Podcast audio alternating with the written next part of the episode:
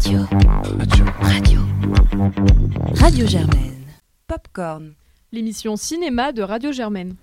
Saison 13 Bonjour à tous, vous écoutez Popcorn et c'est le 28e épisode de cette saison 13 et on est aujourd'hui en compagnie de Valentine. Bonsoir. Nora. Et Nora Bonjour. Euh, Paul Bonsoir. Euh, Jeanne J'ai pas l'habitude. C'est vexant là. Bonsoir. Et aujourd'hui, on va vous parler de The Northman, le troisième film de Robert Eggers. Ensuite, on va vous parler de Suis-moi, je te fuis de Koji Fukada. Et enfin, Nitram de Justine Kurzel qui était passé au Festival de Cannes l'année dernière. Euh, et on va donc tout de suite commencer avec The Northman, donc troisième film de Robert Eggers qui revient euh, après The Lighthouse et The Witch. Et donc c'est Valentine qui va nous présenter le film. Donc The Northman qui est un film de Robert Eggers et qui est globalement une adaptation de Hamlet dans le monde des vikings avec euh, beaucoup de combats, euh, des gros muscles, des cris, des rituels à base de loups et de sorciers euh, maléfiques et beaucoup d'histoires de vengeance. Un scénario somme toute assez classique que je vais laisser Paul peut-être le commenter. Enfin commenter le film. Alors, Robert Eggers, c'est les films historiques. Il n'en est pas à son premier rodéo, le bonhomme. C'est quand même le troisième qui nous sort, après The Witch, qui était sur des gens qui cherchaient des sorcières, et puis à la fin, il y a une grande orgie. The Lighthouse, qui est sur des gens qui chassent des sirènes, et à la fin, il y a une grande orgie. Et alors, cette fois, il nous fait The Northman, où là, c'est des hommes qui refusent absolument l'idée même d'être au contact d'une femme, et à la fin, ils s'entredécoupent dans un volcan. Euh, on, on- on a une forme de stylistique, c'est-à-dire qu'il y a aussi une orgie, mais cette fois elle est au milieu du film et il la refuse. On sent que Robert Eggers a transcendé ses besoins de. Mais donc c'est un film, c'est un film qui, tu l'as dit, suit un récit assez classique, toute somme, c'est-à-dire le récit d'Hamlet. Euh, le jeune garçon, dans les cinq premières minutes, voit son père se faire décapiter brutalement par un homme viril, euh, avec une grande barbe noire, mais qui est aussi néanmoins pas un sang pur, et qui épouse sa mère a posteriori. Et puis après, il part dans une vengeance de dizaines d'années, qui va notamment impliquer le sac d'une ville, la reprise d'une des scènes les plus iconiques de Requiem pour un massacre, et euh, beaucoup, beaucoup, beaucoup, beaucoup de tripes, dans tous les sens, avec une, une violence qui d'ailleurs tend vers l'horreur, puisque c'est quand même le, le style de préférence du monsieur, mais avec les 80 millions d'euros de budget qui nécessitent un peu de rythme. Néanmoins, là où je te, immédiatement je m'oppose à cette description du film, c'est que finalement, il n'y a pas tant de combat de ça dans ce film. C'est un film qui est relativement calme, relativement lent, qui a des décors absolument magnifiques, une nuit que je trouve vraiment superbe. Le jour est assez classique, mais il trouve dans, dans les tons extrêmement acérés, extrêmement durs de la nuit, le contraste entre une lumière presque bleue et, euh, et une grisaille terrible des, des espèces de landes où ils ont filmé. Je sais pas s'ils ont effectivement filmé en Islande ou si c'est filmé en studio, mais en tout cas c'est assez magnifique. C'est vraiment filmé en Islande? Oui, justement, d'ailleurs, c'est, on sent que Robert Eggers est quelqu'un qui a une très haute estime de lui-même et d'ailleurs, il dit en interview qu'il refuse absolument le moindre effet spéciaux et donc qu'il veut absolument filmer en décor réel. Ça se voit un peu, il faut dire que en tout cas l'insistance visuelle du personnage sur les décors est assez sympathique. Au-delà de ça, nécessite peut-être de voir le propos du film. Quel est le propos du film? Le propos du film, c'est une subversion de, de son récit classique entre guillemets, puisque et là, là où je suis moins fan, c'est que globalement, il reprend la même structure que The Lighthouse, en tout cas métaphoriquement, c'est-à-dire des hommes perdus dans leur espèce de recherche permanente de la masculinité entre eux, et souvent sans les femmes, ou en tout cas à leur détriment. Euh, C'est-à-dire que ce bonhomme, qui va quand même réussir à tomber amoureux de Anya Taylor-Joy, qui apparaît au milieu du film, suit euh, aveuglement les, les dons d'une euh, d'une sorcière qu'il rencontre dans le premier tir, après avoir massacré son village, qui lui dit « Accomplis ta destinée ». Et là, moi, je ricane bleu, et je pense que le film aussi, c'est-à-dire que ce type, quand même, écoute une sorcière le maudire et dit « Formidable, ma destinée Je vais y arriver jusqu'au bout !» Et le film continue finalement à faire ce contrepoint, c'est-à-dire que systématiquement, à chaque fois que le personnage pourrait s'arrêter dans sa quête, il se retrouve face souvent à un personnage féminin d'ailleurs, qui lui fait la morale d'une façon ou d'une autre, et au lieu d'écouter, il retourne directement sur ses instincts primaires et s'enfonce dans le grotesque et surtout dans le mythique. Et il est guidé par ce système, par ce système de représentation de valeurs qui apparaît par des plans fantasmagoriques de plus en plus puissants, l'affrontement dans un, ancien dracar enterré, les Valkyries qui reviennent à deux reprises, une forme de, de sage trompeur qui va l'amener vers la suite de son combat. Et il faut dire que cet univers est merveilleusement bien réalisé, mais qui souvent en fait semble très faux. Et d'ailleurs, jusqu'à la note finale, il semble extrêmement faux parce que ce type est une blague. Et en tout cas, c'est comme ça que je le vois. Ce type est une plaisanterie. Il n'avance nulle part, ne va nulle part. Et finalement, sa grande descendance, celle qu'il espère, celle d'un grand homme viril qui va continuer jusqu'au bout, est immédiatement subvertie. Il n'y aura jamais d'homme après lui et il n'a pas d'importance sur le personnage influent qu'on nous promet dès les premières secondes. En réalité, cette femme qui va dominer le Danemark, cette femme qu'on nous promet comme étant la, première grande héroïne euh, des mythes slaves, ne rencontrera jamais cet homme dont l'histoire, dont le dont la tragédie n'a finalement aucune importance sur le monde réel.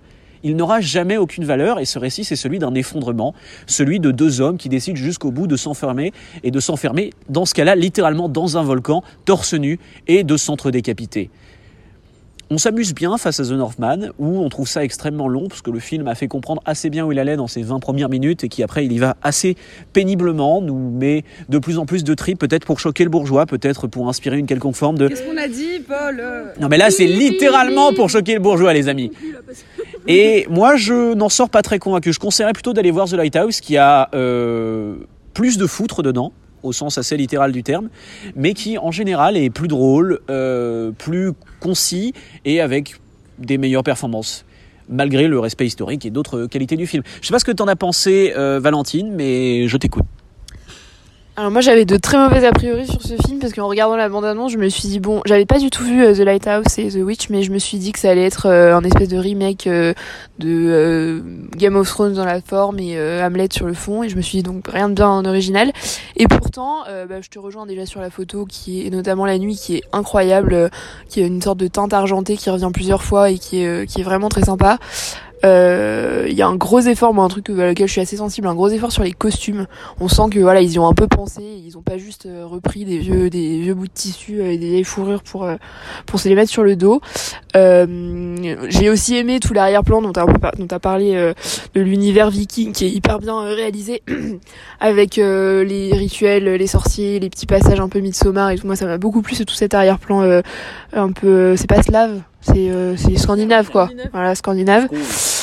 Euh, voilà, puis j'ai trouvé que même au niveau de la, de la réalisation, bon, c'est un bon réalisateur. Enfin, je pense qu'il il en est à son troisième euh, film. Alors j'allais dire troisième gros succès, on sait pas encore si ça va être un gros succès, mais en tout cas euh, c'est euh, c'est voilà, c'est moi les, scènes de combat, je suis pas d'accord avec toi. Moi il y en a plusieurs qui m'ont marqué, la, combat ou même la, scène euh, où il y a le match. Enfin du coup, chers chers auditeurs, vous ne savez pas de quoi je parle, c'est voilà, mais j'ai adoré la, la, scène. Il y a eu en gros une scène où ils se, c'est un espèce de sport inventé qui est en gros une espèce de rugby où ils ont des battes en bois, ils se tapent dessus. J'ai adoré cette scène. Comme du Quidditch, je répète ce qu'on n'entend pas ce que vous dites. Comme du Quidditch, mais un peu plus sanglant. Bref, super sympa. Euh, moi, j'aime beaucoup les scènes de combat qui durent très longtemps et où c'est un plan séquence et il coupe pas. Et j'ai trouvé que la scène du sac, on t'a fait référence à, à une, euh, enfin une scène justement de référence. que C'était quoi le film dont tu parlais euh, Bah, de Requiem for Massacre que je ne connaissais pas du tout et donc je ne savais pas que c'était une référence mais en tout cas encore une fois très belle scène de combat et puis moi globalement j'ai trouvé que on nous surprenait un peu à un moment du film, contrairement à ce que tu dis, là je te rejoins pas, euh, c'est que ce personnage-là, qui est évidemment la caricature d'une caricature d'une caricature, euh, du héros, machin, alors euh, certes, qui défend des valeurs qui sont plus actuelles, mais qui quand même est le courage, la vertu, etc. On se rend compte qu'en fait c'est un méchant à un moment donné du film, sans vouloir spoiler, grâce notamment au personnage de Nicole Kidman, qui est d'ailleurs assez un personnage assez cool on se rend compte que finalement euh, peut-être que le gentil c'est en fait le méchant et peut-être que le méchant c'est en fait le gentil. Enfin bref, il y a un peu de non mais il y a un peu d'ambiguïté qui est amenée là-dedans. Euh,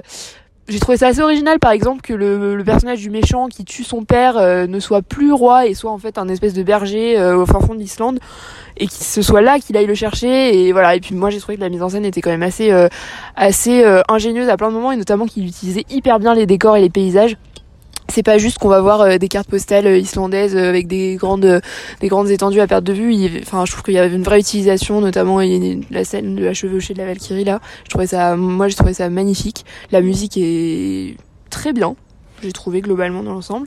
Euh, et puis moi je me suis pas ennuyée quoi. C'est deux heures où je trouve que c'est un peu réalisé comme une série. C'est pour ça que alors fun fact, je vais encore me ridiculiser. J'ai lu le Wikipédia de Robert Egger et j'ai vu qu'il avait réalisé The Witch et moi j'ai lu The Witcher et je me suis dit ah la vieille série Netflix euh, que je n'ai absolument pas vue mais qui avait l'air globalement dégueulasse et je me suis dit et je me suis dit ah bah tiens il a progressé le monsieur et tout euh, machin et je me suis dit tiens et là j'ai fait une analyse mais que je maintiens même si c'est pas lui qui a réalisé cette série que je trouve que ce film a les qualités d'une série dans le sens où déjà il est il est séquencé mais je trouve que bon ça n'apporte rien mais mais on comprend pourquoi. Et je trouve que il, il réussit à relancer plusieurs fois l'intrigue et à relancer plusieurs fois l'intérêt. Euh, et il y a plein de scènes où on se dit ah tiens euh, là ça pourrait être la fin d'un épisode de série et j'aurais envie de regarder le suivant. Et donc ça ça nous ça nous tient en haleine. Et enfin dernière chose que j'ai beaucoup aimé c'est qu'il y a une vraie unité euh, aussi bien bon bah il y a, un fil rouge narratif c'est pas très compliqué à faire mais il y a une vraie unité stylistique je trouve avec des, bah, des, des nuits argentées comme ça qui reviennent à plein de moments du film que j'ai trouvé euh, euh, très belles et puis des, des thèmes euh, je sais pas les sorciers le les les sorciers. Et j'ai et le quidditch non mais voilà j'ai trouvé l'enfance notamment que j'ai trouvé voilà assez récurrent dans le film. Et moi j'aime bien comme ça quand euh, on sait de quoi un film parle et ça part pas dans tous les sens. Et d'un côté il sait relancer l'intrigue euh, toutes les 30 minutes mais en même temps c'est pas décousu. Franchement moi j'ai passé un bon moment et euh, c'était un beau spectacle j'ai trouvé. Claire qu'est-ce que t'en as pensé? Moi, je, je vais pas répéter, je suis d'accord avec un, certain, enfin notamment sur la forme. moi, ça m'a pas mal fait penser à bon, il y a Requiem for Massacre, il y a La Nuit du Chasseur aussi, sur les bon évidemment les grands ciels étoilés, trucs expressionnistes. Bon là, c'est quand même bon voilà c'est différent quoi. Enfin c'est évidemment pas fait avec les mêmes moyens etc mais euh, en fait pour rebondir sur ce que tu as dit en dernier il y a tout un rapport qui est moi ce qui m'a le plus intéressé dans le film c'est le rapport au mystique. Euh, à une époque où euh, son intrusion dans le réel n'était surprenante pour personne était permanente et était de telle façon que la théâtralité de ce qui se passe ce qui se passe dans la tête des personnages était fusionné en un seul bloc euh, parce qu'en fait on est vraiment en train voilà c'est un film qui est extrêmement premier degré euh, sur euh, sur ces personnages. Enfin moi en tout cas je l'ai je l'ai vu comme ça et qui et qui du coup voilà va, va mêler la, la, la, ce qui se passe enfin une sorte de monde un peu rationnel avec un rapport extrêmement mystique holistique au monde. Et ça je trouve ça extrêmement intéressant de d'arriver à justement décentrer le regard par rapport au, au récit occidental rationaliste etc donc ça ça c'est intéressant il y a un effort de reconstitution et, d'immersion que, que je trouve assez, euh, assez, assez admirable. Et vraiment, voilà, c'est quelque chose que bah, moi, je, ne me souviens pas avoir vu euh, au cinéma depuis longtemps, quoi. Donc rien que pour ça, c'est un film qui mérite d'être salué. Maintenant, cela étant dit, euh, moi, je suis, j'étais resté relativement extérieur pendant tout le film. Euh, en fait, ça m'a laissé un peu froid. Déjà, le, le scénario est d'une simplicité confondante. Hein. Si vous avez vu Hamlet euh, ou Le Roi Lion, d'ailleurs, hein, globalement, vous savez comment ça va se terminer. Et même dans, bah, dans Hamlet, il y a quand même, il y, y, a des thématiques hyper intéressantes sur, voilà, est-ce que le mec, est-ce qu'il se fait un rapport à la folie, rapport à l'héritage, au destin, etc., qui là est, est encore plus simplifié dans le film, alors qu'on pourrait s'attendre à ce que quand il reprend un mythe aussi connu, qu'il aille le complexifier ou se l'approprier d'une manière ou d'une autre. Euh, là, c'est vraiment, euh, ça, reste, euh, bah, c'est vraiment pas très intéressant, quoi. Et c'est vrai que je pense donc, en plus des scènes un peu fantasmagoriques, le moment qui m'a le plus intéressé, c'est, bah, en fait, tu l'as dit, ça pourrait être un film d'horreur. Et même à un moment, je me suis dit, mais si tu prends si tu prends le point de vue des de la mère par exemple euh, donc il y a, y a, une scène où elle est un personnage de film d'horreur et le personnage que nous on suit c'est le méchant du slasher quoi. Euh, avec euh, tout encore une fois un truc de la mise en scène avec encore une fois cette espèce d'ambivalence entre ce qui relève du mythe, du fantastique et ce qui est juste une fabrication à la fois soit de leur esprit soit de soit de même. donc ça c'est intéressant mais mais en fait je sais pas je suis jamais rentrée dans le délire en fait soit l'épique m'a sauf sur la scène finale comme tu l'as dit Paul soit l'épique était pas assez assez pour me pour, pour me faire rentrer dedans soit soit je trouvais qu'il allait pas assez à fond dans le délire euh, euh, fantastique, etc. À part dans la scène de la Valkyrie où là je trouvais qu'il y avait vraiment quelque chose d'intéressant. Euh, donc en fait, malgré toutes les qualités que je leur connais, ça m'a laissé quand même assez froid quoi. Je sais pas toi, Jeanne, si tu veux conclure là-dessus. Ah tu l'as pas vu Ah c'est que tu nous trois. donc voilà, mais en tout cas, je pense qu'on est d'accord au moins pour vous dire que c'est un film que vous, enfin relativement rare d'avoir ce genre de, de film au cinéma. Donc si les, les, les Vikings qui hurlent beaucoup, parce que vraiment ça hurle beaucoup dans ce film, ne vous font pas peur. Je pense qu'au moins que vous aimiez ou pas, ce sera au moins quelque chose que vous auriez probablement pas vu ou en tout cas euh, que vous verrez pas souvent. Euh, voilà, donc nous on enchaîne tout de suite avec Suis-moi, je te fuis de Koji Fukada et on va laisser, on va dont on écoute tout de suite un extrait de la bande-annonce.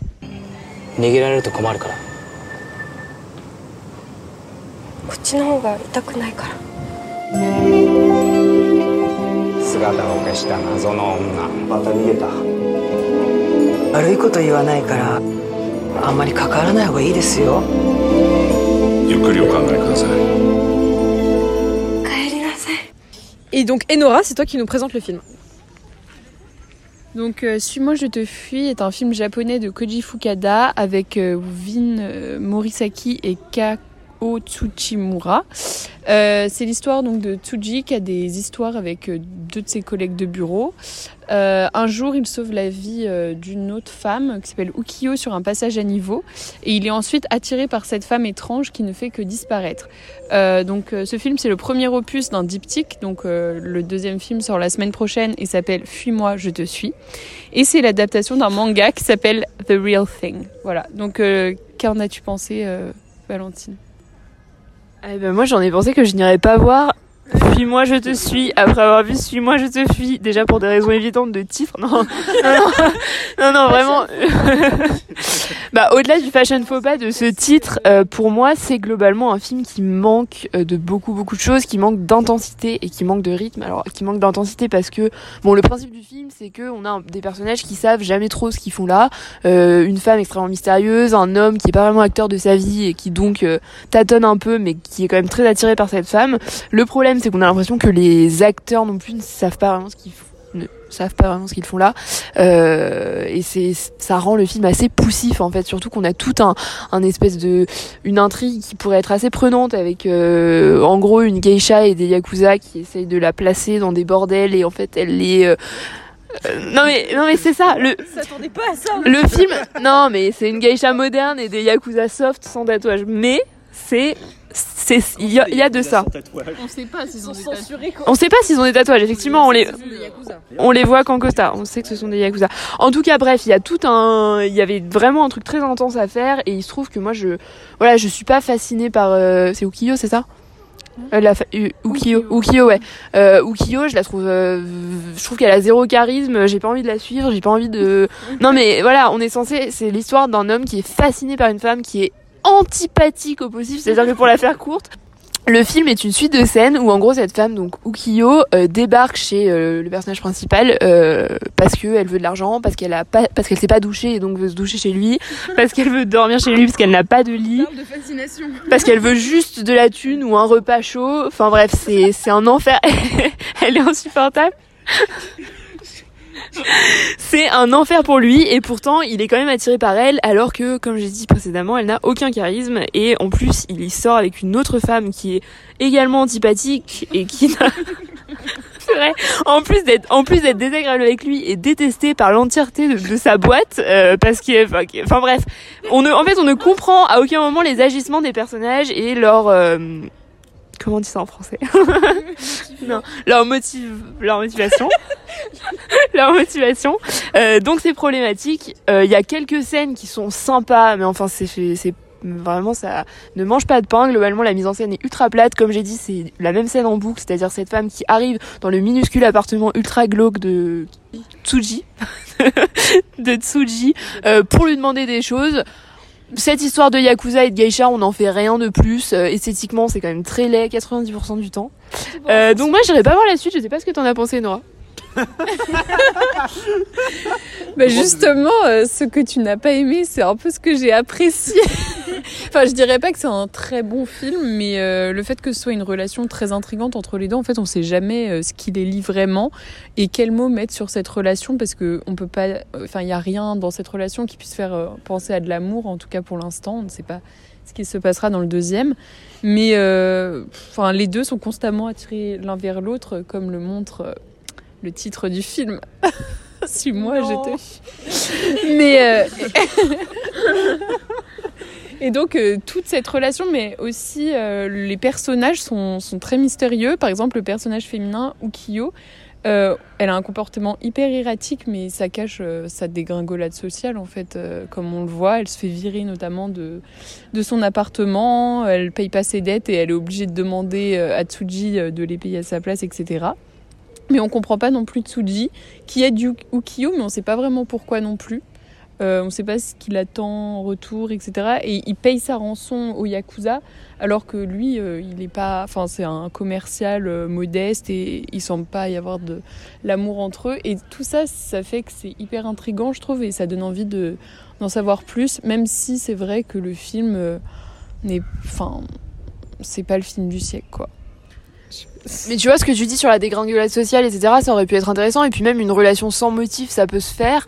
Mais ça peut se faire si on a un personnage ultra complexe, ultra intrigant, porté par une actrice euh, de talent avec beaucoup de charisme. Et je- Non, c'est juste une question de charisme. Et il se trouve que là, euh, on ne, voilà, il y a pas de, elle est pas du tout magnétique, quoi. Elle est juste vraiment profondément antipathique. Et en plus, moi, je trouve qu'au niveau du jeu de l'actrice, vraiment euh, c'est celle qui joue le moins bien dans le film ce qui est vraiment dommage parce que c'est censé être le point de le point d'attraction et le, le centre de gravité de de tout le film. Et il y a également un truc qui m'a gêné enfin qui m'a gêné euh, dans l'écriture c'est qu'il y a beaucoup de tentatives d'humour. Alors c'est peut-être aussi parce qu'on n'est pas euh, enfin c'est il y a des tentatives d'humour un peu euh, j'allais dire humour social euh, sur sur leurs conditions de vie qui sont pas top, euh, sur leur euh, bah, sur et ça ne prend pas tout simplement et donc ça donne un truc vraiment moi je, je, décris- je dirais que ce film est poussif en fait vraiment dans toutes ses dimensions.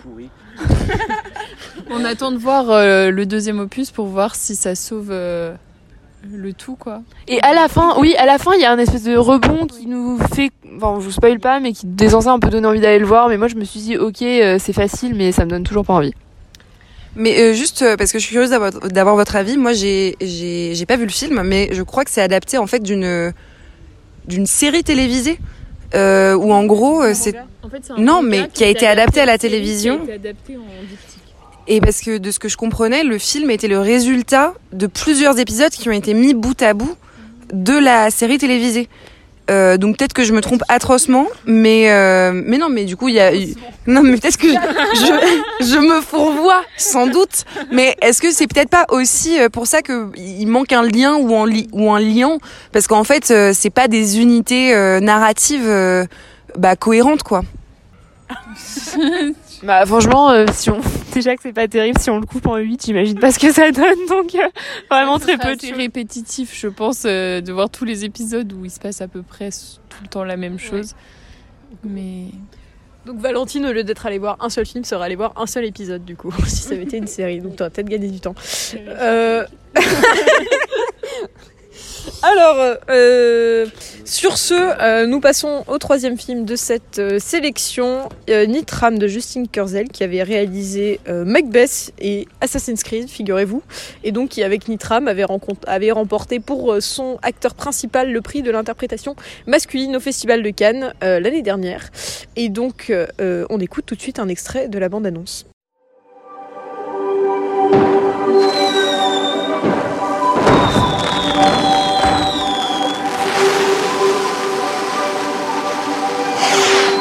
Dinner's ready. Didn't I tell you to put those trousers in the wash? They're filthy. Leave it be.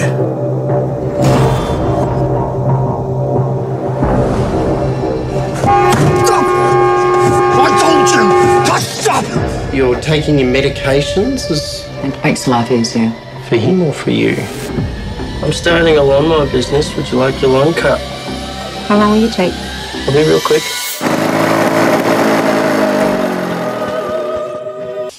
Et donc, c'est Paul qui nous présente le film. Nitram, oui donc, est le nouveau film de Justin Kurzel, avec notamment Caleb Landry Jones dans le rôle principal de d'un garçon dont on n'a jamais vraiment le nom en fait au-delà de, ce surnom Nitram euh, et pour lequel il a reçu un prix d'interprétation masculine à Cannes.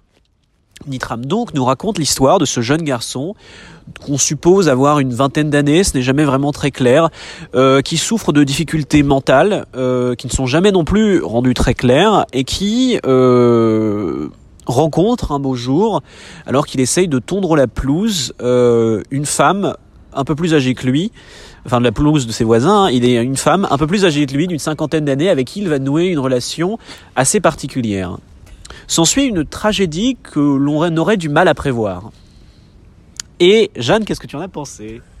Je trouve que c'est très dur de se faire une idée de ce film à partir de ce résumé, mais à vrai dire, euh, même en ayant vu le film, euh, j'aurais dû, enfin, je, je, je, je voilà, je ferai pas mieux que Paul pour résumer ce film. Euh, moi, globalement, euh, je vais pas euh, faire trop de, de suspense. Ça m'a quand même plutôt bien convaincu dans l'ensemble. Il y a un premier point, euh, j'aimerais savoir euh, ce que vous en avez pensé, hum, parce que j'ai- plusieurs choses qui m'ont vraiment vraiment marqué, que j'ai trouvé remarquables. Euh, et tout d'abord, voilà, c'était le travail euh, à la fois de l'image et du son. Où en fait on a euh, une photographie euh, qui est vraiment euh, très belle avec des couleurs très pâles, presque lessivées, et, puis des plans qui sont souvent assez rapprochés avec un flou au second plan très très très très épais, ce qui donne une, espèce de sensation de bulle un peu cotonneuse et puis avec ce son voilà que j'évoquais où ça va être des sons exacerbés avec donc notamment à un moment donné il y a un montage son avec le bruit de l'autoroute qui se transforme en fait en bruit de la mer et c'est vraiment et c'est comme si euh, voilà, on se trouvait dans, dans, dans, une bulle euh, un peu cotonneuse et d'ailleurs ça nous plonge dans une espèce de hypersensorialité qui se transforme au fur et à mesure et de façon assez fine je trouve en espèce d'hypervigilance. C'est-à-dire qu'il va y avoir euh, à un moment donné dans le film assez vite un accident euh, et à partir de ce moment-là, euh, les gestes brusques deviennent euh, tout de suite de plus en plus forts, les coups deviennent de plus en plus violents. Et je trouve que ce renversement-là est vraiment permis par le travail sur l'image et sur le son. Et ça, ça m'a vraiment séduite. Je sais pas si s'il y a le même son de cloche de votre côté, ce que vous en avez pensé? Alors moi c'est un, film qui m'embête un peu je dois dire. je, suis d'accord avec ce que tu as relevé du point de vue formel. J'ajoute que l'interprétation du personnage principal est assez extraordinaire. Euh, il est vraiment sur le fil, euh, il arrive à pas être euh, soit dans le cliché, soit dans le truc trop prévisible. Donc ça, c'est vraiment... Enfin, il n'a pas volé sa palme. en fait, donc c'est un film qui, qui, qui s'inspire d'un drame, qui est donc un fait réel, qui a, qui a eu lieu en Australie, et qui nous est relaté par un carton de fin. Et en fait, moi, à la fin de ce carton de fin, je me suis dit, mais en fait, cette dernière partie ressemblait à un, spot de prévention routière, quoi. Enfin, routière, on va dire, mais un spot de prévention, du coup, appliqué, parce qu'on va pas spoiler, parce que c'est quand même quelque chose qui, à mon avis, fait partie de l'expérience du film de découvrir euh, ce que va devenir ce personnage. Mais en gros, ce que raconte le film, c'est autour d'une faille qu'il y a dans le système euh, légal euh, australien. Et la fin du film, c'est bah, en fait, tout le monde aurait pu exploiter cette faille n'importe qui plutôt. Et du coup, quelque part, ça fait du personnage principal n'importe qui, entre guillemets. Et pour moi, ce, le problème du film, c'est que je comprends pas le point de vue qu'a le réalisateur sur son personnage. Je comprends pas euh, la manière dont il va lier son expérience, ce qu'il est en train de faire, à sa décision finale euh, d'exploiter cette faille. Et du coup, quelque part, ça, ça désincarne complètement euh, le récit. Euh, parce qu'encore une fois, il y a vraiment un truc de fait divers où il va jamais à aucun moment prendre position sur ce film. Et euh, un truc qui, qui, va encore dans ce sens-là, puis après je laisserai Jeanne me contredire, euh, c'est que moi j'ai mis, bah en fait c'est vraiment au carton de fin que j'ai eu la confirmation que c'était un film qui se déroulait en Australie, parce qu'au bout d'un moment on identifie, bon, qui conduit du côté droite, donc comme les Anglais, que ça a pas l'air d'être l'Angleterre parce qu'ils font du surf. et, euh, et, en fait, euh, et, c'est vraiment à la fois, je me suis dit, ok, bon, d'accord, c'est en Australie, j'ai pas reconnu la monnaie parce que voilà, je suis, euh, je suis, j'ai pas de culture. Parce que je déteste l'argent. Évidemment, je brûle tous les billets que je trouve. Euh, mais en fait, alors que c'est quand même un film qui est donc, euh, bon, pas un dossier, mais qui revient sur un événement historique et qui à aucun moment essaie de caractériser l'environnement euh, culturel dans lequel il se trouve, à tel point que du coup, il y a quelque chose de parfaitement insulaire au sens où c'est vraiment isolé du reste du monde. Et, et, ça, ça m'a. Enfin, du coup, ça fait que ce film, il me fait vraiment ni chaud ni froid, quoi. Même si les scènes, évidemment, parce qu'il traite d'un sujet extrêmement grave, évidemment que je suis quelqu'un enfin, je suis un être humain, donc euh, je ressens des choses devant ces scènes, euh, mais ça va pas au-delà de ça, et je trouve qu'il y a vraiment un point de vue qui manque, en fait, sur ce personnage principal et, euh, sur ces films, et, qui fait que, voilà, à la fin, je me suis dit, mais en fait, ça ressemblait vraiment à un spot de prévention routière, quoi. C'est un peu sévère, mais, mais, mais, malgré tout, ce carton de fin m'a vraiment donné cette image en tête et j'ai du mal à, à, à, penser à autre chose en pensant à ce film. Alors Jeanne veut me contredire sur un truc apparemment. Oui, en fait, là où je suis pas d'accord, c'est que c'est que j'ai lu aussi euh, dans certaines critiques euh, sur le film des gens qui disaient voilà euh, la naissance du mal ou tu vois des, des choses de ce style ou qui tu vois faisaient référence à certains autres films. Bon, j'éviterai de les citer pour éviter de trop vous spoiler et que ça vous donne trop d'indices. mais en fait, j'ai justement, j'ai pas l'impression que ce soit ça qui était en jeu. Je suis d'accord avec toi pour dire que le fait qu'il y ait ce carton de fin nous indique clairement que c'est ce qui était en jeu, mais euh, en fait, on peut, on peut complètement l'omettre et voir le film. Moi, ce que j'ai vu euh, avant tout, c'est l'histoire en fait d'un deuil dans des relations familiales qui sont euh, complexes du fait de la complexité de ce personnage principal. Et euh, sur la question des points de vue, je pense que c'est justement intéressant d'analyser ces relations qui, en plus, en termes de mise en scène et de dialogue, je trouve, sont présentées de façon euh, hyper euh, hyper intéressante. Enfin, il y a quelque chose entre la, la rupture, la continuité, l'effacement, qui est très fin, très juste. Je pense notamment à une scène de dialogue où la, la mère euh, enfin plutôt de monologue d'ailleurs, où la mère euh, va raconter un souvenir euh, d'enfance de, de son fils euh, dans lequel elle était présente, et, euh, et où en fait on, on comprend que tout se joue dans euh, dans une colère sourde et, et quelque chose d'un drame un peu mutique intérieur euh, sur lequel on essaie de passer au-dessus. Donc la question du point de vue, c'est vrai que moi je trouve qu'elle était quand même traitée parce qu'on a à la fois le regard de la mère, du père, de cette euh, héritière recluse euh, extérieure euh, qui porte encore un autre regard sur lui. Donc quelque part tous les yeux sont braqués sur lui. Et à un moment donné, ça va commencer à, à changer. C'est plutôt être son regard à lui sur le monde qu'on va commencer à voir. Et c'est le moment où tout ce qu'il y a de tristesse euh, dans le, deuil, la frustration de sa vie, devient finalement colère, rage et peut-être violence, jusqu'à l'explosion ou l'implosion. Et euh, finalement, euh, euh, j'ai pas envie d'appeler ça le bouquet final parce que c'est jus- jusqu'aux événements. Donc euh, moi, ça m'a pas du tout fait l'effet d'un spot de publicité routière parce que j'ai vraiment eu le sentiment au contraire que c'était l'histoire de cette personne qui nous était portée à l'écran et pas tellement que c'était... euh, En fait, ça aurait pu arriver euh, pour n'importe qui, mais que c'était l'ensemble et l'addition de ces différents facteurs et de ces relations super malsaines et, super difficiles qui avaient amené au drame parce qu'il y avait des failles préexistantes. Euh, bah, moi je te rejoins et ces failles elles sont partout. Euh, c'est un film qui très clairement a été construit à partir d'un fait divers. Et du coup, comme beaucoup de ces films, il trouve, il arrive, contrairement à beaucoup de ces films, pardon, il arrive à trouver ce personnage tout en ne nous le donnant jamais sur un plateau. Et c'est là qui est génial, c'est que tu, tu soulignais tout à l'heure le fait que la caméra était vraiment toujours collée à ses acteurs, que le flou était permanent. Et pourtant, le flou, il reste dans l'interprétation, il reste dans les mouvements, il reste dans ces petites zones d'ombre qui systématiquement et jusqu'au bout du film vont continuer à habiter l'écran, ces failles qui sont aussi celles du spectateur, du réalisateur, qui est incapable de reproduire quelque chose qu'il ne perçoit pas et qui pourtant arrive à faire émerger chez son acteur. Et c'est là où le film est vraiment, je pense, très très beau. Euh, moi, la scène qui m'a le plus marqué, c'est aussi une scène avec sa mère, qui est ce personnage absolument magnifique, euh, presque plus que lui en fait, qui, transcende le film par son extériorité totale au récit, dans une moindre mesure. C'est la discussion finale euh, qu'il va avoir, enfin, discussion finale non, mais une des dernières discussions qu'il va avoir avec sa mère, suite à un autre événement important, on va dire, où il essaye d'exprimer soudainement tout le mal qui l'habiterait. Et c'est un échec total de la compréhension et du spectateur qui ne comprend rien au dialogue, et de ces deux personnages qui se taisent au moment où ils devraient parler et ne s'expriment qu'au moment où ils ne savent plus quoi dire. Euh, c'est un film sur une médiocrité sèche. C'est un film sur un endroit où tout est représenté, tu l'as dit, dans une image qui est euh, souvent jaunâtre, verdâtre, qui va vers des teintes qui jamais ne, ne s'inspirent de la mer, qui offre toujours quelque chose d'extrêmement pâle, euh, qui se focalise sur une décrépitude permanente des lieux. Euh, cette maison centrale où va se passer une partie du film est magnifique à cause de ça, et qui en même temps offre une, vitalité à tout ça, qui passe toujours à côté des personnages, qui s'illustrent par ces chiens qui vont être extrêmement présents, qui sont une espèce de figure complètement grotesque, et qu'un un réalisateur moins intelligent, je pense, aura utilisé comme une métaphore, euh, comme un prélude aux événements finaux, et qui ici sont littéralement relâchés du récit avant la fin, pour une raison évidente.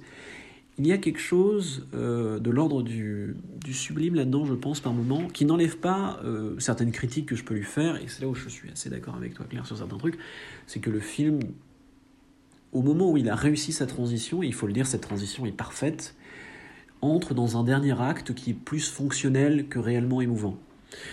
Et parce que son histoire est en réalité terminée et qu'il, euh, au moment où il doit mettre en scène les événements dont il s'inspire, il, il devient euh, plat. Ce qui est compréhensible, finalement, nous sommes à ce moment-là complètement extérieurs à ce récit, mais elle reste une note un peu sèche dans un, dans un univers de sensations que je trouve suffisamment difficile à décrire pour mériter d'être vu. C'est-à-dire que c'est un bon film tout simplement parce que j'aurais beaucoup de mal à mettre en mots ce qu'il fait bien.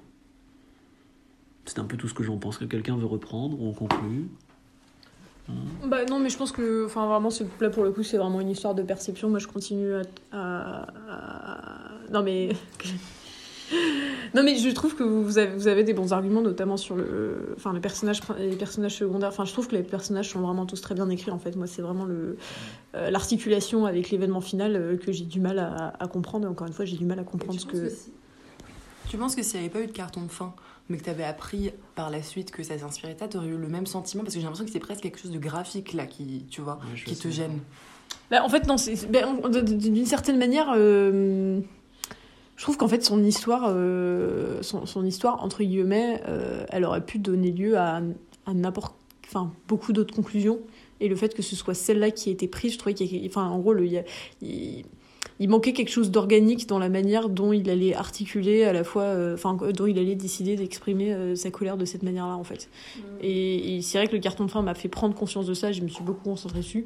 Mais en vérité, c'est quand même quelque chose que j'ai commencé à me dire ah, au milieu du film, où il y a, il y a quelque chose d'extrêmement indéterminé autour de son personnage, et c'en est une de ses forces.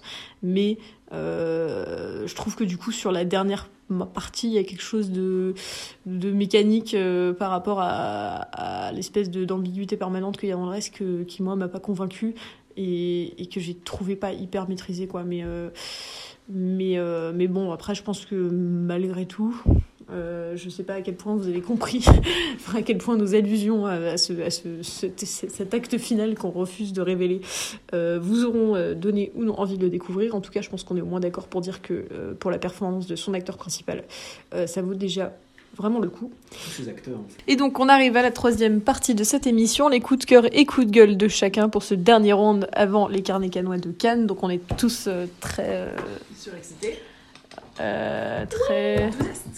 Ouais. Voilà, nous sommes tous très impatients de savoir ce que, ce que, nos chroniqueurs ont sélectionné pour ce dernier épisode. Et donc j'ai commencé par Enora.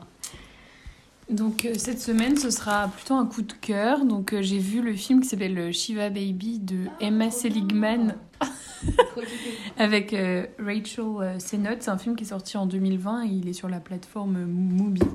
Donc ça raconte l'histoire de Danielle, qui est une jeune étudiante qui a une relation euh, sexuelle tarifée avec euh, Max, qui est marié. Et un jour, euh, elle se rend à une Shiva, c'est une réception pour célébrer, entre guillemets, un deuil chez les juifs. avec ses parents. Et donc son peu d'intérêt pour les études et sa désinvolture lui valent des remarques désobligeantes. Et, mais la journée prend une drôle de tournure lorsque Max apparaît avec sa femme et son bébé. Et donc euh, ce film qui est quasiment un huis clos parce que tout se passe euh, lors de cette réception euh, va représenter plusieurs thèmes comme la bisexualité, le judaïsme et l'anxiété aussi. Il va aussi interroger les pressions sociales de la famille, de la société, la question de la réputation. Et j'ai trouvé ça vraiment bien fait, assez juste. Ça avait un regard différent et intéressant. Et ça ressemble à aucun film que j'avais pu voir, donc euh, j'ai trouvé ça super. Et euh, le, le nouveau film d'Emma Seligman, Bottoms, va sortir cette année, donc euh, je l'attends impatiemment. Merci. Donc on va laisser à Valentine maintenant le temps de faire son coup de cœur ou coup de gueule. En vrai, je suis un peu triste de finir, euh, de finir là-dessus. J'avais pas nécessairement euh, conscientisé que c'était la dernière fois que je, donnais- je choisissais de quoi parler à Popcorn. Euh, du coup, je, du coup, je vais continuer sur le sur le mood sassy de ce soir. Non, mais du coup, je vais faire un coup de gueule, voilà. Moi, je voudrais demander à tout le monde ici, euh, donc euh, les chroniqueurs et les auditeurs, pourquoi vous aimez Arnaud Desplechin? Voilà, c'est ce que c'est juste ce que je voulais dire, c'est mon coup de gueule. Euh, Arnaud Desplechin, c'est un cinéaste que j'ai découvert il y a je pense que j'avais regardé ça il y a 3-4 ans, trois souvenirs de ma jeunesse. Je n'avais pas du tout aimé, alors que pourtant le, enfin voilà, c'est moi je suis, j'ai- j'aime. Voilà, 3T sur Télérama. Moi, je j'ai aucun problème avec les films euh, de bourgeois. Et euh, voilà, non mais c'est pas c'est pas un cinéma qui me déplaît, mais vraiment je trouve que ce cinéaste en particulier, parce que j'ai pas regardé que ça, ensuite euh, j'ai regardé euh, euh, Jimmy P, là l'histoire de, bref le l'histoire d'un psychanalyste, l'histoire d'un d'un Indien des des l'histoire d'un Indien des plaines qui se fait psychanalyser aux États-Unis, ça m'a pas plu. J'ai regardé euh, Roubaix, une lumière ou Roubaix lumière? Roubaix une lumière, c'était bien. Je vais pas dire que c'était nul, mais c'était pas incroyable. Et euh, récemment, j'ai vu Tromperie, qui était nul, mais nul, nul, nul. Alors que c'était une adaptation de Philippe Ross, qui est quelqu'un de bien. Euh, et puis tout récemment, euh, c'est-à-dire il y a deux jours, j'ai, je me suis reforcée à encore regarder un film de Desplechin qui était Rachel Kahn, qui est un film, qui est une coproduction euh, franco-britannique. et qui encore une fois avait tout pour me plaire, c'est-à-dire film en costume, 19e, histoire de théâtre et tout, et c'était nul, nul, nul. Je me suis fait, enfin vraiment c'était nul, c'était vraiment horrible. Et donc je me demande, pour pour euh, pour quand même apporter un peu quelque chose de constructif, euh, Arnaud Desplechin c'est un cinéaste qui était notamment, enfin qui a eu un grand succès dans les années 90, euh, assez emblématique du cinéma d'auteur français et qui en gros tourne toujours avec les mêmes acteurs, Amalric, Emmanuel DeVos et quelques autres. Et, euh, et voilà, moi c'est que- quelqu'un que j'aime pas du tout. Et juste pour vous pour terminer, euh, il y a son nouveau film qui sort la semaine prochaine, il me semble, Frères et Sœurs, avec notre amie Marion Cotillard et Melville Poupeau. Et j'ai regardé la bande-annonce et j'avais envie de rigoler. Le problème étant que ce film parle d'un accident et de sujets extrêmement graves. Donc si j'avais envie de rire, c'était vraiment mauvais signe. Donc voilà, je, je vous invite à débattre et à me dire si vous aimez Arnaud Desplechin. Jeanne. Alors, je suis pas une inconditionnelle de Desplechin, mais juste pour te répondre euh, sur certains points, euh, je pense que je suis d'accord avec toi à certains égards. Euh, je pense qu'en fait, Arnaud Desplechin fait trop de films. C'est ça son problème, c'est que Il a trop à donner au monde. non mais il- non mais faut non. le laisser mais non justement il faut pas le laisser s'exprimer tout le temps. Il faut le brider un peu lui dire écoute c'est pas parce que euh, t'as fait t'as fait t'as t'as t'as donné t'as mis la lumière sur Amalric ce qui était euh, genre, franchement je le remercie pour ça tu vois euh, parce que j'aime beaucoup cet acteur. Mais euh, tu n'as pas tous les droits et genre toutes tes toutes tes histoires sont pas bien euh, si tu les écris aux toilettes tu vois. Donc euh, non mais c'est- récemment tourné des spots de sécurité, de publicité de bon alors il a tourné des spots donc. Euh, mais euh, je dois dire que si je peux juste te recommander peut-être un film qui pourrait te plaire de lui, ce serait, euh, enfin en tout cas moi un film qui me plaît beaucoup de lui, c'est euh, putain on l'a dit tout à l'heure, Euh, un, conte, un conte de Noël.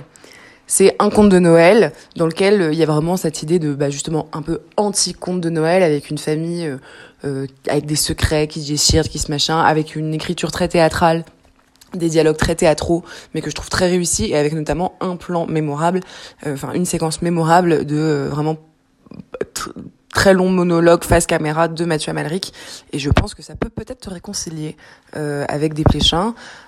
Euh, et par ailleurs, voilà, je vais en profiter pour faire mon coup de cœur. Récemment, j'ai vu La Mouche de Cronenberg que je n'avais jamais vu, et je trouve que c'est un film remarquable, formidable. Euh, pour ceux qui ne connaissent pas cette histoire, il y a euh, l'excellent euh, Jeff Goldblum qui est l'excellentissime Jeff Bezos. L'excellent euh, Jeff Goldblum qui joue euh, une espèce de scientifique un peu fou qui a mis au point une machine. Ah. Il a eu un. Mais il, est- il était beau à l'époque. Il était vraiment beau à l'époque, moi je trouve. Ah. avec le, le torse poil Ouais, dans Jurassic. Park, ouais, non, c'était Quand il est en est jeune. Alors que sa jambe elle est en train de pourrir. Donc, l'excellent Jeff Goldblum, dont la jambe pourrira un jour euh, dans Jurassic Park, à ce moment-là, est un scientifique euh, qui a mis au point en secret dans son coin une machine qui est censée pouvoir téléporter les choses et voir peut-être même les hommes. En tout cas, c'est la question qu'il se pose et ce vers quoi il tend et qui va montrer euh, sa, euh, sa, sa machine voilà, de téléportation à euh, une, une journaliste d'un journal scientifique, d'un magazine spécialisé. avec lequel il va commencer à, à nouer une relation. Et puis en fait, à défaut de, de, de mieux, il va tenter de se téléporter lui à travers cette machine et il va réussir, mais sans conséquences. Euh, et je vais laisser un peu de doute parce que finalement, moi je connaissais assez bien l'histoire avant même de voir le film parce que j'en avais entendu parler euh, à maintes reprises euh, sans, l'avoir vu. Et finalement, c'est une information, enfin le, le ce moment-là de, de transformation et de téléportation du personnage principal arrive assez tardivement, presque à la moitié du film. Et ce que je trouve intéressant, c'est que la première moitié, voire le premier, les premiers trois tiers, euh, deux tiers, pardon, les premiers trois tiers sont meilleurs que les trois derniers. Les premiers deux tiers du film sont presque un peu euh, de l'ordre de la comédie des années 80, type euh, Retour vers le futur. Enfin, moi, il y avait quelque, il y avait une vraie vibe de ça. Alors avec un peu plus de sexe, faut dire, mais un truc assez léger. euh,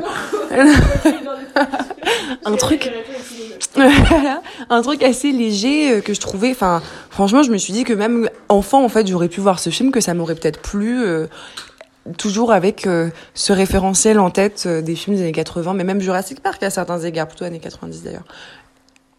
Et à un moment donné, ça va devenir dark et glauque, mais très très vite, enfin très très très très vite, et notamment avec une scène de, de pour moi c'est ça le point de rupture du film et de bascule. Il y a une scène de bras de fer où euh, il y a un os qui va sortir d'une main.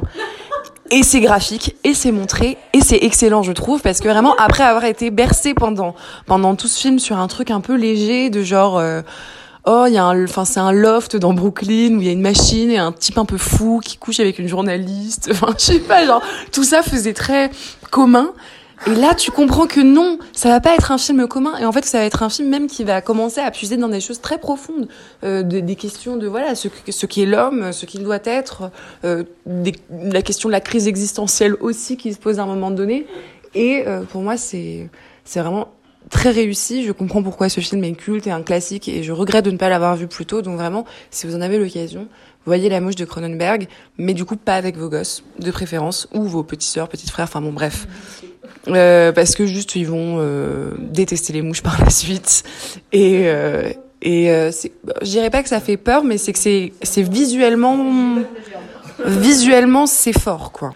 Et, et évidemment aussi beaucoup de questions de désir dans ce film. Mais je laisse la parole à Paul qui nous parlera donc d'un coup de cœur ou d'un coup de gueule Alors moi, ça va être un coup de cœur parce que mes, mes crocs ont été euh, rabougris finalement par euh, des années de, de popcorn. Donc je suis à ça d'ailleurs en parlant de désir de vous faire euh, deux minutes de monologue sur le festin nu parce que c'est quand même le meilleur film de tous les temps avec les meilleures euh, machines à écrire de tous les temps. C'est aussi un des meilleurs bouquins de tous les temps. Quoi qu'il en soit, c'est pas de ça dont je vais parler parce qu'on n'a pas le temps et parce que euh, Bon, je ne vais, pas me- justifier en fait. Euh, quoi qu'il en soit, je vais plutôt vous parler de Russian Doll, la, la très sympathique série Netflix de Natasha Lyon. Donc Natasha Lyon qui euh, rembarque et cette fois signe la deuxième saison de Russian Doll, sa série sur euh, elle-même, son rapport à la judéité et aussi euh, les voyages dans le temps et qui donc raconte l'histoire d'une dans la première saison de qu'a raconté l'histoire de, de ce personnage de Natasha Vulvukov qui était euh, bloqué dans une boucle temporelle euh, sur la même journée où elle finissait toujours par mourir euh, d'une façon ou d'une autre. Dans la saison 2, évidemment, elle a échappé euh, à cette boucle temporelle et elle se retrouve maintenant avec un nouveau problème, c'est que quand elle prend le métro, elle se retrouve dans les années 70 où le mec un peu chelou de District 8 sort avec sa mère. Donc, euh, c'est un peu plus compliqué. District 9, pardon, District 9, pas District 8.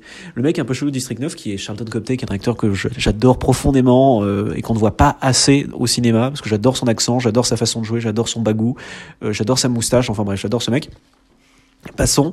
Et donc, elle se retrouve par, sur un chemin assez différent que le premier. Si la première saison était sur le fait de, de s'aimer soi, en fait, et d'apprendre à s'aimer euh, malgré les traumatismes, malgré, malgré le fait qu'on est juif, malgré, euh, malgré plein de choses finalement, euh, la deuxième saison, elle, euh, parle de traumatismes familiaux, explore peut-être ce que c'est que un rapport moderne à, à l'Holocauste, ce que c'est que que de vivre avec un héritage, avec peut-être des violences familiales qui se sont placées sur plusieurs générations. Et c'est pas une série extrêmement subtile, c'est une série Netflix après tout, mais euh, c'est très divertissant, c'est de mieux en mieux réalisé. Et la première chanson qui passe, c'est Everything We Wanted Was euh, Everything We Ever Wanted de Bauhaus. Euh, non, pardon, pas du tout Everything. We- C'est Bella Lugosi's Not Dead de Bauhaus. Et le simple fait que quelqu'un passe encore du Bauhaus en 2022 dans des séries télévisées me rend foncièrement heureux. Donc juste pour ça. Et donc c'est la conclusion de mon coup de cœur. Donc je passe maintenant le micro à Claire pour son coup de gueule. Oui, alors coup de gueule sur euh, Paul qui dit Natacha Lyon au lieu de Natacha Lyon. Un peu de respect pour cette icône, s'il vous plaît. Euh, non, moi je vais parler d'abord euh, de deux petites choses. D'abord de la série This is Going to Hurt de Adam Kay avec l'excellent Ben Whishaw que je ne me lasserai jamais de voir dans des films et des séries. Et euh, donc euh, qui raconte l'histoire inspirée de, la, de la vraie vie du de l'auteur euh, Adam McKay, puisque dans une ancienne vie, il était, il était médecin dans une maternité et qui en gros est une série sur la crise de l'hôpital public en Angleterre. Donc c'est comme le comme l'indique son titre, vraiment très pince sans rire, une sorte d'humour noir absolument glaçant parce que voilà, on est dans cette espèce de paradoxe d'être donc la maternité qui est un lieu de vie a priori la plupart du temps plutôt un lieu de joie, etc. où on va avoir un médecin qui va être euh, au tout début de sa carrière, donc forcément un peu ex- inexpérimenté et qui va devoir gérer à lui tout seul tout un service en enchaînant les heures, les shifts, en essayant par ailleurs de avoir une vie euh, personnelle euh, dans tout ce bordel. Donc voilà, c'est vraiment une série qui arrive à la fois à être extrêmement dramatique, à traiter de sujets très graves, qui sont pour la plupart très propres au système, système de santé anglais, mais qui, qui parfois enfin, arrivent à toucher de manière assez universelle. Et c'est drôle aussi en même temps. Donc, euh, donc vraiment, je vous recommande cette euh, mini-série euh, This is Going to Hurt. Et puis ensuite, euh, pour, euh, je vais terminer pour un petit coup de cœur musical aussi, puisque euh, autour de l'album du groupe de metal progressiste. Progressif euh, Tool parce que je suis allée à leur concert Ah. hier voilà. Euh, et c'était très bien. Et donc c'est un, un, un groupe de métal qui se fait extrêmement rare puisque cet album date de 2015 je crois un truc comme ça. Ils ont dû mettre bien 10 ans à le sortir euh, et qui et qui sont enfin là ils font une tournée de concert alors qu'on ne les avait pas vus publiquement depuis très très longtemps donc c'est euh, bah, c'est du métal euh, mais qui à la fois qui qui, qui a un, donc un, un groupe qui sont extrêmement techniques notamment le batteur dont j'ai oublié le nom mais qui euh, qui arrive parfois même à flirter avec le jazz euh, dans certains certains moments d'improvisation c'est planant c'est extrêmement graphique euh, c'est pour ça que je me permets de- d'en parler dans une émission qui parle de cinéma. Euh, et donc voilà leur album leur, leur dernier album Fear Inoculum même si vous n'êtes pas fan de métal ce qui n'est pas du tout mon cas en plus je vous conseille vraiment de le découvrir c'est un petit bijou. Voilà, donc a priori c'est le dernier épisode de la saison de Popcorn avant les carnets canois, où on vous retrouvera pour un rythme quotidien euh, en direct de la croisette. Donc on vous remercie de nous avoir écoutés jusque-là. On vous retrouvera pour les épisodes réguliers l'année prochaine, donc pour la saison 14. On a été très heureux, euh, notamment avec Jeanne, de, euh, de faire cette émission, euh, et de faire ces émissions. Euh, et donc on vous dit alors à plus tard pour Cannes, et puis à l'année prochaine pour les émissions régulières. Au revoir. Au revoir.